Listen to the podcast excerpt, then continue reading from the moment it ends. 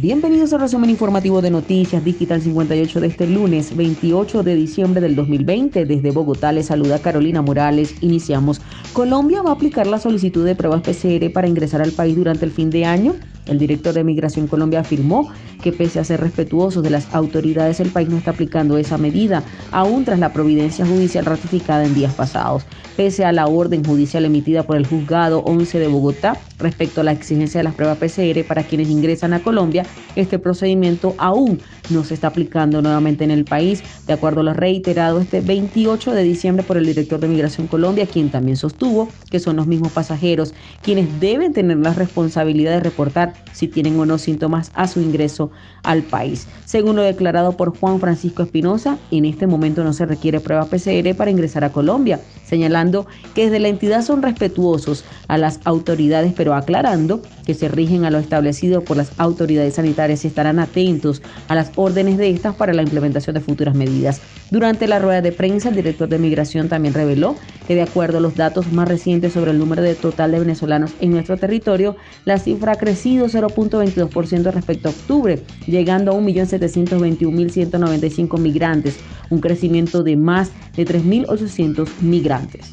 Y continuando con más información, ofrece hasta 40 millones de pesos por información sobre masacre en Bolívar. Cinco personas de una misma familia fueron asesinadas en Montecristo, Bolívar, por lo que las autoridades ofrecen recompensa para esclarecer los hechos. El ministro de Defensa, Carlos Holme Trujillo, se refirió a la masacre ocurrida en Montecristo y Santa Rosa del Sur, Bolívar, donde integrantes de un grupo armado asesinaron a cinco personas de una misma familia, entre ellas una niña de tres años. De acuerdo a algunas versiones, se habría registrado un ataque violento y selectivo contra estas personas por parte del ELN, así lo expresó Trujillo. Las autoridades aún están determinando qué fue lo que pasó y para eso están desplegando un operativo integrado por el ejército, la policía, autoridades departamentales y municipales, entes investigativos y de control para que se desplacen inmediatamente al lugar de los hechos.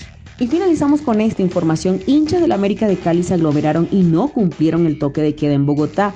El festejo se concentró sobre la calle 26 en una aglomeración que duró por más de cinco horas.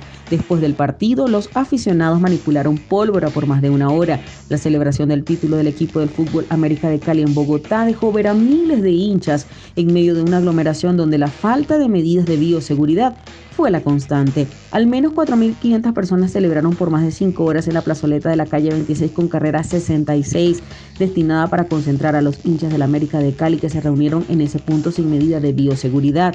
En el festejo en el occidente de la ciudad se observó la falta de precauciones en la aplicación de las medidas de protección sin distanciamiento social, como al empleo del tapabocas y en varias personas ausencia total de este elemento, sumado a ello el consumo de licor. Además, luego de terminado el partido, los hinchas manipularon pólvora por más de una hora. La numerosa aglomeración permaneció bajo la vigilancia de un gran número de uniformados que los disiparon antes de la medianoche, momento en que entraba a regir el toque de queda.